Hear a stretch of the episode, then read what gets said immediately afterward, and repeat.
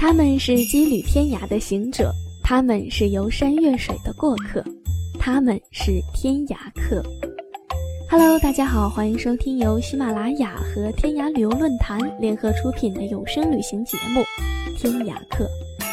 这一季就让我们一起跟随依然、杨洋的脚步，来品尝旅游达人向往的城市味道吧。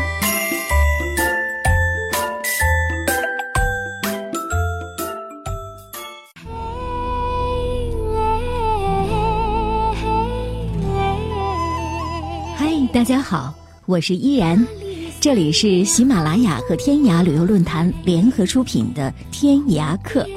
我们将一起跟随旅行达人们的脚步，去体验不同的人生和风景，品尝多姿多彩的美食风味。本期天涯客美食季，我们将跟随天涯旅游达人暗夜起舞一起，去到美丽的七彩云南。这里天空纯净，民风淳朴，美景动人。顺便品尝一下这座有着多民族风味的城市味道吧。蝴蝶泉水清又清，丢个石头是水深。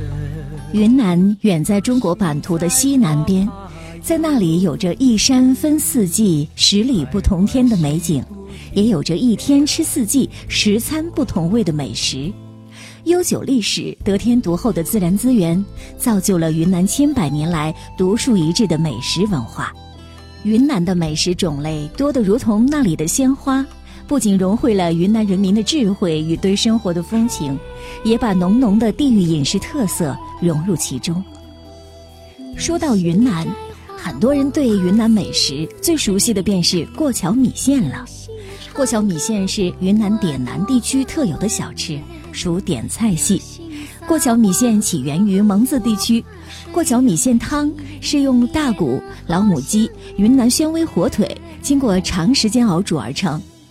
过桥米线是由四部分组成：一是汤料覆盖有一层滚油；第二是佐料，有油辣子、味精、胡椒、盐；三就是主料了，有生的猪里脊肉片、鸡脯肉片、乌鱼片，以及用水过过的五成熟的猪腰片、猪肚片、水发鱿鱼片。辅料有豌豆尖、韭菜以及盐碎葱丝、草芽丝、姜丝、玉兰片、卤过的豆腐皮。第四是主食，就是用水略略汤过的米线，鹅油封面，汤汁滚烫但不冒热气。吃的时候把所有小菜从荤到素依次倒入滚烫的浓汤中，最后把米线放进去，真是口口留香呢。对于我这个从小吃桂林米粉长大的人，也是一种不一样的享受哦。好了，说完了最熟悉的过桥米线，其实云南还有很多种不一样的米线，接下来给大家一一介绍吧。小锅米线也叫铜锅米线，锃亮的铜锅用水洗过后，放在大火上，加入高汤，先放韭菜煮一下，再放入酸浆米线。接下来，把肥瘦均匀的碎肉放进锅边，用勺捣开，再加入盐巴、咸酱油、味精、水腌菜等，最后再加入鲜嫩的豌豆尖，浇上麻辣红油，就可以上桌了。当然了，比起过桥米线，小锅米线应该是昆明人比较常吃的一种。一是味道鲜美，省时省力，不像过桥米线那般麻烦。第二就是物美价廉，一锅小锅米线基本上在六七块钱左右，是早点的不二选择。焖肉米线是在清汤米线上加上焖肉的帽子，一碗焖肉米线好不好吃，关键要看焖肉。好吃的焖肉米线，焖肉要够入味儿，肉不能柴，酱香味十足，和清爽的大骨汤、滑嫩的米线配起来，一样也缺少不得。再来说一下扒肉米线吧。其实呢，扒肉米线是云南蔚山一带的传统小吃，一般都是用来煮饵丝。但是呢，饵丝省外很难买到，所以后来又逐渐有了扒肉米线和面条等等，在云南十分受欢迎。选用棒骨上粘黏的一点点肉，煮熟后不容易散烂，用叉子叉下来，口感会更加绵软，而且制作起来也很有乐趣。肉一定要煮透，否则很难入味。放在米线上也起不到锦上添花的作用。肉插融后，一般味道又比较淡，不适合做米线的浇头，所以呢，还要加入高汤，放入盐、鸡精等继续调味。这个步骤呢，尽量根据自己的口味来调整，味道最好稍微重一些，因为这样配上米线才有味道。煮扒肉的汤不能太多，最好保持中大火，这样呢，肉丝会更好的吸收汤汁里的味道。煮米线的时间也不能过长。否则米线容易碎，所以呢，按照传统的吃法，米线连汤加入一大勺的扒肉，配上葱花、一点点酱油、腌菜，再那么一拌，哎，说的我都饿了。怎么样，您也来上一碗？好，朋友们，从本期节目开始呢，我们天涯客推出了互动环节，感谢好朋友们对我们节目的支持与喜爱。接下来，编辑小蔡和依然要推荐给您一首歌。如果说您能猜出这首歌的歌名，就有机会获得一份精美礼品哦。好了，听歌吧。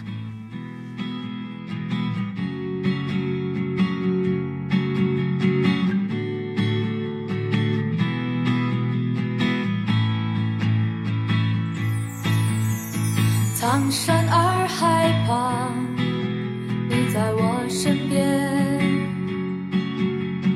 这次的夏天和从前不太一样，单车在经过天